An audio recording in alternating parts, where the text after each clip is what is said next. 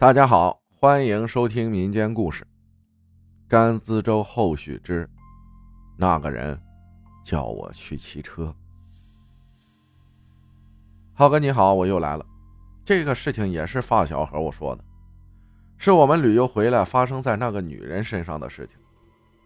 我也是十一月十七号收到发小的微信和我说，那个女生去世了。说是骑自行车从县城的护城河堤坝上摔下去，当场就摔死了。其实我也很后怕。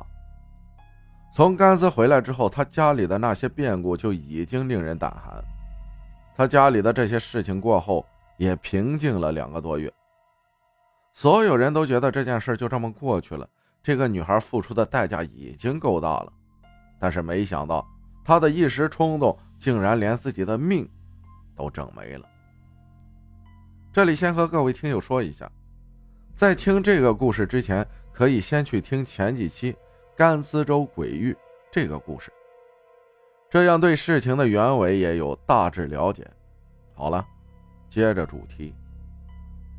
这个女生在甘孜出事回来之后，家里出现了变故，她家里人也是非常的震惊，因为她的父亲非常迷信这些东西。在处理完家里的事情之后，还特地带着他，又去了一趟甘孜，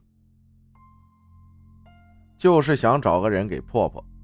具体干了些什么，我们也不清楚。就听朋友说，回来之后，那个女生身体确实有了好转，就感觉精神状态好了很多。就这样，她平平安安的度过了她人生中的最后两个月，一直到十一月初。那个女生的闺蜜发现了不对劲儿，因为他们念书的地方离县城不算远，周末没课，他们也会选择回到县城家里，也就是十一月的第一个周末。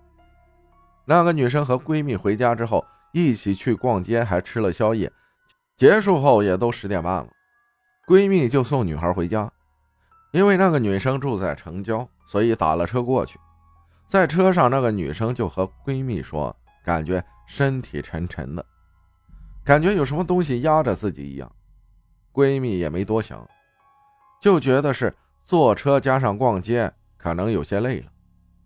把她送到小区门口，那个女生下了车，就自己步子很沉的往小区里走。闺蜜在车上正准备放下车窗和她说一句“注意安全”，却看到了令自己惊恐的一幕。他看到分明有个像人一样的东西，就紧紧地抱着那个女生，就像考拉抱着桉树树干一样。虽然小区的灯光也不是特别亮，但是他自己还是确信自己看到了脏东西。事实上也确实如此。他回家就开始发烧，就像很多人遇到脏东西的情况一样，去医院也没看好。后面是他外婆找了个先生给破了破。才好转起来。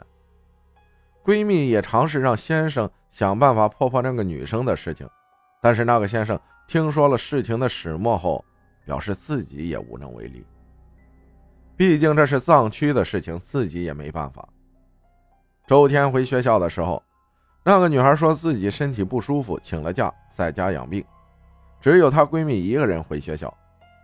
上周因为事情比较多，闺蜜就没回来。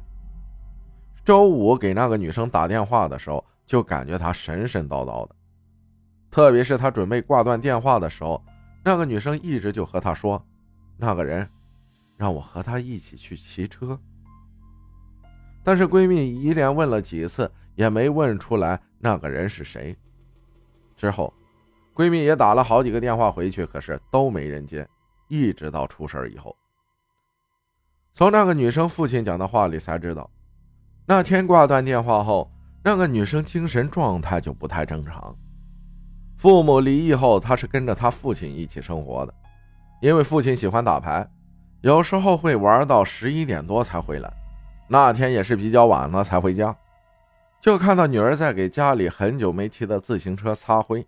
他也好奇地问女儿，那个女生也只是和他说：“那个人叫我去骑车。”父亲一再追问，也始终没问出那个人到底是谁。他父亲这个时候心里多少是有点数了。到这里想都不用想，自己的女儿肯定还是没能摆脱诅咒。为了防止出事，自己也打算通宵守着她。可能是打了一天的牌太累了，不知道什么时候自己迷迷糊糊睡着了。女儿什么时候出去的，自己也不知道。等到自己醒过来的时候，一切都晚了。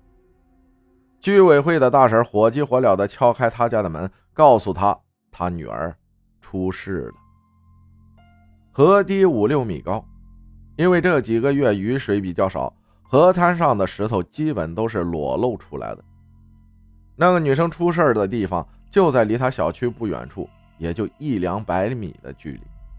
后来发小和我形容的，那个女生就直直的躺在河滩上，脑袋撞在石头上被开了瓢，血也是溅到河堤上，自行车压在她身上。医生到的时候直接就说没救了。后来在他葬礼上，他父亲还专门去藏区找了僧人来为他念经做法。我收到消息的时候有惊讶，但是更多的是同情和后怕。他的死可能就意味着这件事情真正的结束了，但是有没有可能，这只是给我们所有那次在甘孜遇到事情的人的一种警告？虽然那个女生是当事人，但事情发生的时候，也就是她踢倒石堆的时候，我们也在她身边。那我们会不会也会受到牵连呢？发小和我有着同样的担忧，他在葬礼后也私下问过那几位大师，也就是那几位僧人。按照他们的话讲，那些东西已经收走了那个亵渎神灵的人的生命了。我们并没有做错什么，是不会有事的。虽然如此，但是我还是对已故的那位女生感到惋惜。这个代价真的太大了。感谢小黎分享的故事，谢谢大家的收听，我是阿浩，咱们下期再见。